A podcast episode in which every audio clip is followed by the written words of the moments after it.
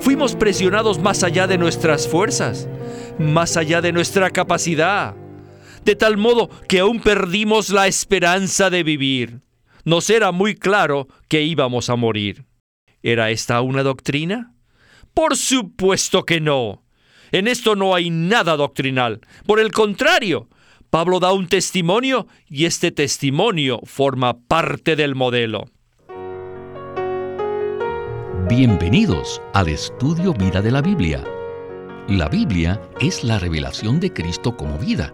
El Señor Jesús dijo, Yo soy la vida y he venido para que tengan vida. Los invitamos a que visiten nuestra página de internet radiolsm.com y allí podrán escuchar gratuitamente todos los programas radiales del Estudio Vida. Las dos epístolas o cartas que Pablo escribió a la iglesia en Corinto se relacionan entre sí. Pero si las leemos cuidadosamente, podremos ver que en realidad están en dos esferas o ámbitos diferentes. La primera carta habla acerca de los muchos problemas que ocurrían en la iglesia en Corinto, y la solución que el apóstol presenta para estos problemas es que los creyentes vivan a Cristo por causa de la iglesia.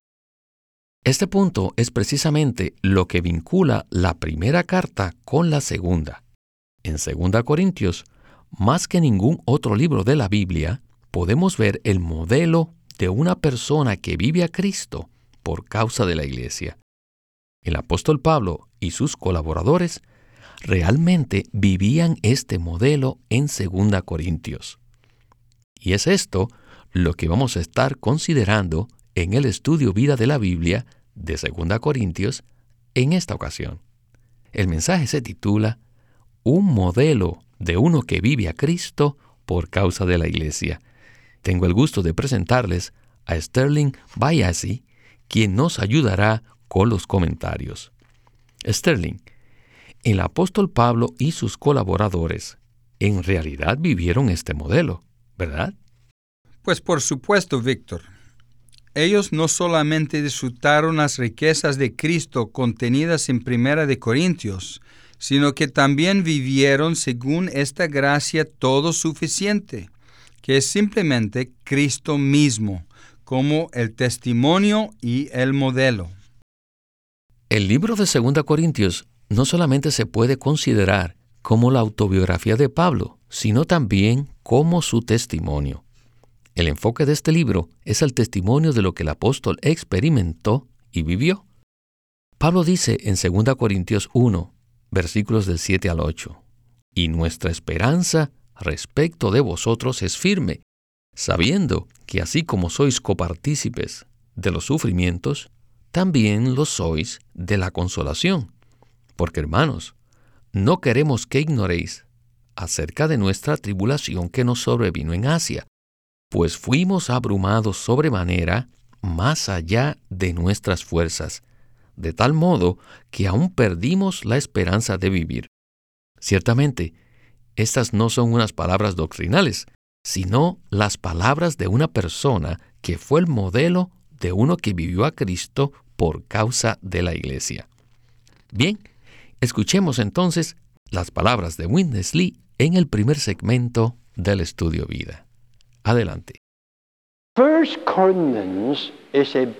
El tema del libro de Primera de Corintios es vivir a Cristo por causa de la iglesia. Este libro trata de muchos problemas que se encuentran en dos categorías. La primera categoría se halla en la esfera de la vida humana y la segunda categoría se halla en la esfera de la administración divina. Maya, estas son dos categorías cruciales. Sin duda, debemos llevar una vida humana apropiada para poder llevar a cabo la administración de Dios. Para resolver los problemas relacionados con la esfera de la vida humana, la solución es qué cosa? Es Cristo. Cristo es el factor único, es el antibiótico mediante el cual se solucionan los problemas que se hallan en la vida humana. Y la iglesia es el factor mediante el cual se resuelven los problemas relacionados con la administración divina. Cristo es el antibiótico que elimina todos los gérmenes. Este libro, Primera de Corintios, nos muestra que la iglesia en Corinto había sido invadida por estos microbios negativos. Y entonces, ¿cómo debían tratar con estos gérmenes? Sin duda, no hay nada más efectivo que Cristo. Él es la medicina única que puede acabar eficazmente con todas las enfermedades en la vida de iglesia. Esa es la razón por la cual en la reunión de la mesa del Señor debemos comerlo y beberlo. Comer y beber implica recibir. Cristo se dio a sí mismo a nosotros y ahora lo estamos recibiendo. Aleluya. Aleluya por este disfrute de Cristo. Supongamos que ustedes son el tipo de personas que disfrutan a Cristo a lo sumo. ¿Qué clase de problemas podrían tener? No tendrían ningún problema. Todos los problemas quedarían resueltos porque tenemos la solución única a todos los problemas. Oh, aleluya. Oh, aleluya. Entonces, al leer Segunda de Corintios, podrán ver que todos los corintios fueron sanados por la medicina que Pablo les suministró en el primer libro. Como resultado, los corintios empezaron a llevar una vida humana apropiada, es decir, una vida que vive a Cristo. Pero recuerden que llevar esta vida es para la vida de iglesia. ¿Cómo podría llevarse a cabo la administración divina? La administración divina se lleva a cabo por medio de la iglesia, como el cuerpo, que se somete a Cristo la cabeza y a Dios. Sterling, los problemas que habían en la iglesia en Corinto encajan en dos categorías la vida humana y la administración divina. Sin embargo, la solución es la misma para ambos problemas. ¿No es así? Claro que sí. Yo amo el libro de Primera de Corintios. Pablo presenta al Cristo todo inclusivo como nuestra porción en el capítulo 1 y concluye con el Espíritu vivificante en Primera de Corintios 15, 45b. Esto nos indica que Cristo lo es todo para nosotros. Es nuestra porción, nuestro poder, nuestra sabiduría, nuestra satisfacción, nuestra justicia, nuestra redención y muchas otras cosas más. Puesto que Cristo ha llegado a ser el Espíritu vivificante, hoy día podemos experimentar y disfrutar todo lo que Él es. Si disfrutamos a Cristo diariamente, no tendremos ningún problema. Él es nuestro antibiótico celestial que nos sana de cualquier enfermedad relacionada con la esfera de la vida humana para llevar una vida humana apropiada. ¿En qué consiste una vida humana apropiada? Una vida humana apropiada es una vida que vive a Cristo así como Pablo dice en Filipenses 1:21, para mí el vivir es Cristo. A medida que disfrutamos a Cristo como el antibiótico celestial, Él llega a ser nuestra solución todo inclusiva para todo tipo de problemas. Él se da a nosotros diariamente para que seamos constituidos y edificados como la iglesia por causa de su administración. Como usted dijo, ambos problemas se solucionan cuando disfrutamos al Cristo todo inclusivo. Si no vivimos a Cristo en nuestra vida diaria, no podremos llevar a cabo una vida humana apropiada, ni tampoco podremos someternos a la autoridad de Cristo y de Dios. Por ese motivo, se manifestarán asuntos tales como la ambición y la independencia, que se relacionan con la administración de Dios. Vivir a Cristo no solo soluciona los problemas relacionados con nuestra vida humana, sino también con la administración divina, ¿verdad? Eso es correcto, Víctor. Entre más disfrutamos a Cristo, más llega a ser nuestra cabeza y nuestro todo. Si por el contrario no disfrutamos a Cristo, Él deja de ser nuestra cabeza y el resultado es un completo desastre. La iglesia en Corinto había dejado de disfrutar a Cristo y por eso manifestaba muchos problemas tales como la división, la ambición egoísta, la vanagloria y la rivalidad. Gracias al Señor que podemos ser salvos de estos grandes gérmenes al disfrutar a este Cristo todo inclusivo. Aleluya por este Cristo. Amén por este Cristo. Sterling, a pesar de que en la primera epístola a los Corintios es evidente que ellos estaban llenos de gérmenes. En la segunda epístola podemos percibir que ellos estaban siendo sanados. Por causa del ministerio del apóstol Pablo, ellos habían recibido el antibiótico celestial y ahora estaban mucho mejor. Este es un punto tremendo. El segundo libro a los Corintios nos muestra un grupo de personas que habían sido sanadas al tomarse la medicina que les suministró el apóstol. El enfoque de Pablo en 2 Corintios es vivir a Cristo. Como dijimos al inicio del mensaje, el apóstol es un modelo de uno que experimentaba a Cristo diariamente, a pesar de las circunstancias externas. Por ese motivo es que Pablo dice en 2 Corintios 1:12, porque nuestra gloria es esta, el testimonio de nuestra conciencia, que con sencillez y sinceridad de Dios no con sabiduría carnal, sino con la gracia de Dios, nos hemos conducido en el mundo y mucho más con vosotros. Bien, regresemos de nuevo con Winnesley. Después de la primera epístola, Pablo escribió la segunda epístola a los Corintios para darles un modelo. Es como si Pablo les hubiera dicho, en la primera epístola os corregí. Os dije que deberían vivir a Cristo por causa de la iglesia. Pero los corintios le pudieron haber contestado, Pablo, muéstranos un modelo. Nunca hemos visto a una persona que viva a Cristo por causa de la iglesia. Quisiéramos ver un modelo, porque un modelo es mejor que mil palabras. Queremos ver un modelo. Así que Pablo, al darse cuenta de esta necesidad, presenta dicho modelo en 2 de Corintios, un modelo vivo. ¿Por qué decimos esto? El apóstol Pablo escribió 14 epístolas y cada una de ellas comienza de una manera distinta. No existen dos que se inicien de la misma manera. Por ejemplo, el libro de Romanos difiere de la manera en que comienza Efesios. La epístola de Segunda de Corintios empieza también de una manera muy, pero muy particular. ¿Cómo comienza? Dice, gracia y paz a vosotros, de nuestro Padre y del Señor Jesucristo. Lo cual es un saludo muy general.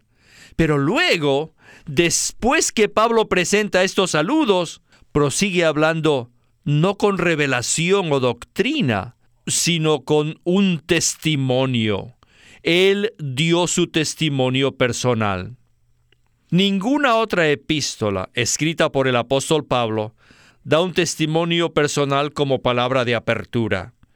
Esta es una epístola única, porque se inicia con su testimonio personal, no de una manera breve, sino más bien de una manera muy detallada. Sterling, es muy interesante lo que acabamos de escuchar. Pablo, en 2 Corintios, presenta un modelo de uno que vive a Cristo por causa de la iglesia. Después de presentar un saludo general y después de hablar de la paz, prosigue dando un testimonio muy detallado de lo que habían experimentado en Asia y de su tremendo sufrimiento. Ninguna otra epístola se inicia de esta manera, ¿verdad? Todas son diferentes, Víctor. El libro de Primera de Corintios presenta el vivir apropiado para la vida de la iglesia. Sin embargo, surge una pregunta. ¿Dónde está el modelo de tal vivir? Por eso Pablo en 2 de Corintios se presenta a sí mismo como el modelo de uno que vive a Cristo por causa de la iglesia. Pablo no inicia este libro de la misma manera que inició otros libros. Él lo inicia dando un testimonio personal detallado acerca de la tribulación que les sobrevino en Asia. Luego agrega en 2 de Corintios 1:12, porque nuestra gloria es esta, el testimonio de nuestra conciencia, que con sencillez y sinceridad de Dios, no con sabiduría carnal, sino con la gracia de Dios, nos hemos conducido en el mundo y mucho más con vosotros. El apóstol no solo da un testimonio, sino que habla de su conducta personal en el mundo y con los creyentes. Este no es un libro doctrinal, sino la autobiografía de este querido hermano. Él era uno que vivía a Cristo por causa de la iglesia. La conciencia de Pablo testificaba que él vivía en sencillez. Él no se conducía con diplomacia ni daba lugar a la política, sino que por el contrario, él era sincero. Sin embargo, él no hablaba de su propia sencillez y sinceridad, sino la de Dios. Eso implica que Dios mismo era su sinceridad y su sencillez. Por otra parte, Pablo no era uno que simplemente hablaba acerca del antibiótico, sino que él mismo lo había experimentado. Puesto que él disfrutaba a lo sumo al Cristo todo inclusivo, podría hablar acerca de él como la gracia de Dios. En 1 de Corintios se revela que el Dios triuno se procesó para llegar a ser el espíritu vivificante que hoy podemos disfrutar. Pablo disfrutaba a Dios en Cristo como su suministro. El apóstol no era una persona que solo hablaba acerca de las riquezas de Cristo, sino que él mismo era un modelo de uno que vivía a Cristo para la edificación del cuerpo de Cristo. Cuando el apóstol les narra a los corintios las tribulaciones que le sobrevinieron en Asia, él no estaba tratando de que los creyentes lo vieran como un gran hombre de la fe, que había sido capaz de vencer la adversidad. Por el contrario, él quería decirles a los creyentes que a pesar de la condición en que se hallaban, abrumados más allá de sus fuerzas, y aún habiendo perdido hasta la esperanza de vivir, ellos podían experimentar y disfrutar a Cristo. Eso llegó a ser su salvación. El énfasis de Pablo es que él y sus colaboradores experimentaron y disfrutaron al Cristo maravilloso como su gracia y su suministro para poder vivir en cualquier circunstancia. ¡Qué testimonio y qué modelo! Bueno, Sterling, necesitamos regresar una vez más con Witness Lee con nuestro último segmento. Adelante. Pablo dice en 2 de Corintios 1:8 porque hermanos, no queremos que ignoréis, o sea que decía, yo quiero testificarles, quiero que ustedes sepan, quiero darles a conocer, no la doctrina, no la revelación, sino mi propio testimonio. Quiero testificaros que cuando estuvimos en Asia, fuimos abrumados sobremanera y fuimos muy presionados. Fuimos presionados más allá de nuestras fuerzas, más allá de nuestra capacidad, de tal modo que aún perdimos la esperanza de vivir. Nos era muy claro que íbamos a morir. ¿Era esta una doctrina? Por supuesto que no. En esto no hay nada doctrinal. Por el contrario, Pablo da un testimonio y este testimonio forma parte del modelo. En 1.9 Pablo añade, de hecho tuvimos en nosotros mismos sentencia de muerte. para que no tuviésemos confianza en nosotros mismos, but in God who raises the dead. sino en Dios que resucita a los muertos. ¿Qué clase de Dios es este? Este no es el Dios, el creador de los cielos y la tierra, sino este es el Dios de la resurrección.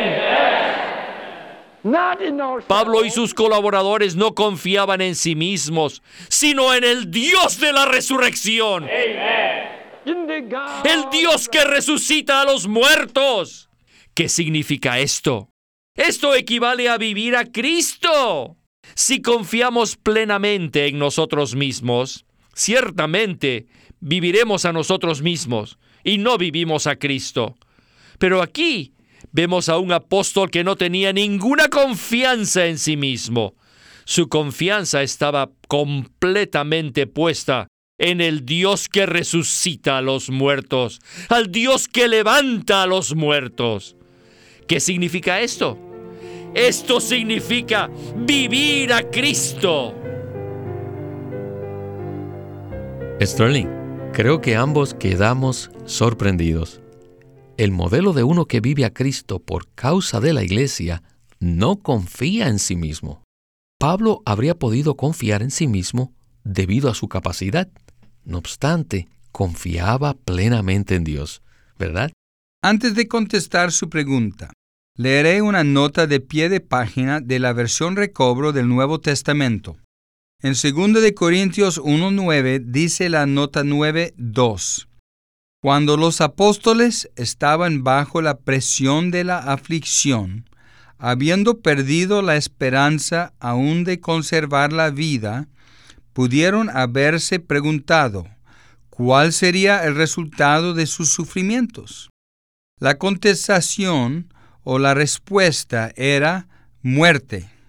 Esto los llevó a la decisión vital de no basar su confianza en ellos mismos, sino en Dios que resucita a los muertos. Aprecio mucho esta nota. Debido a toda la tribulación por la que pasaron, no confiaban en sí mismos, sino en el Dios que resucita a los muertos. El Dios de la resurrección es el propio Cristo que Pablo había presentado en Primera de Corintios. Él es el antibiótico y la medicina todo inclusiva que resuelve todos nuestros problemas para que podamos vivir a Cristo y llevar una vida humana apropiada por causa de la Iglesia y la administración de Dios. Este es el Cristo que resucita a los muertos. Cristo es el Espíritu vivificante que se suple a nosotros como la gracia, para que podamos vivir en cualquier clase de circunstancias y lo disfrutamos como aquel que resucita a los muertos. Sin duda, Pablo era un modelo y Segunda de Corintios es un testimonio que nos presenta las propias experiencias del apóstol. Alabado sea el Señor por el Dios que resucita a los muertos. Él es el propio Cristo, el Espíritu vivificante, para que lo disfrutemos y lo apliquemos a todos nuestros problemas. De esa manera, Él podrá llevar a cabo su administración que todos nosotros lleguemos a ser tal modelo y testimonio así como Pablo lo fue. Y yo digo amén a eso. Esa debería ser la aspiración y meta de todos los creyentes. Sterling, gracias por su ayuda y espero volverlo a ver muy pronto. Gracias por invitarme, Víctor. Este es Víctor Molina haciendo la voz de Chris Wilde. Sterling Biasi, la de Dick Taylor y Walter Ortiz, la de Winnesley.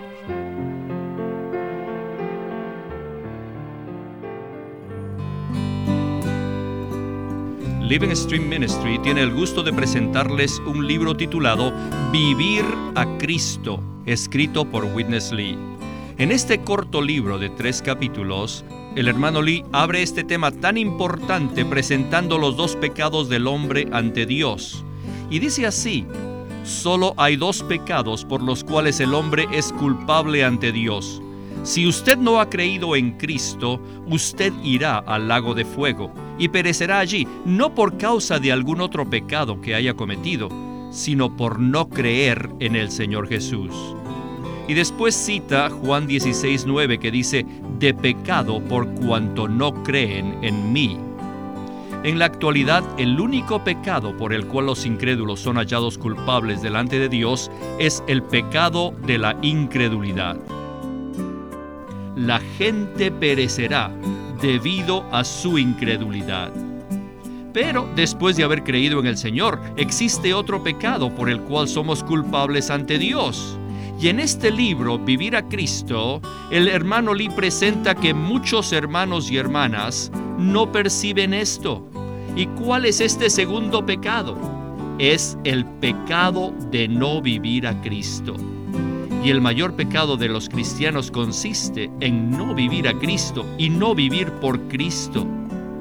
En este pequeño libro, Vivir a Cristo, el hermano nos presenta paso a paso cómo nosotros los creyentes podemos vivir a Cristo y eliminar este pecado que es tan común entre los cristianos, no vivir a Cristo. Señor, perdónanos por no vivirte a ti. Así que les recomiendo que consigan este libro, Vivir a Cristo, por Witness Lee, y lo pueden conseguir en sus librerías cristianas o llamándonos a Living Stream Ministry para avisarles cómo pueden obtenerlo. El título es Vivir a Cristo, para que no sigan cometiendo el pecado de no vivir a Cristo. Así que les recomendamos este libro, Vivir a Cristo, por Witness Lee. Queremos animarlos a que visiten nuestra página de internet libroslsm.com. Allí encontrarán los libros impresos del Ministerio de Watchman Nee y Witness Lee, la Santa Biblia versión recobro con sus notas explicativas y también encontrarán folletos, himnos, varias publicaciones periódicas y libros en formato electrónico. Por favor, visiten nuestra página de internet libroslsm.com una vez más, libroslsm.com. O llámenos a nuestro teléfono gratuito 1-800-810-1149. 1-800-810-1149. Además, si desean, pueden comunicarse con nosotros enviándonos un correo electrónico a estudiovida.com lsm.org. Una vez más, estudiovida.lsm.org.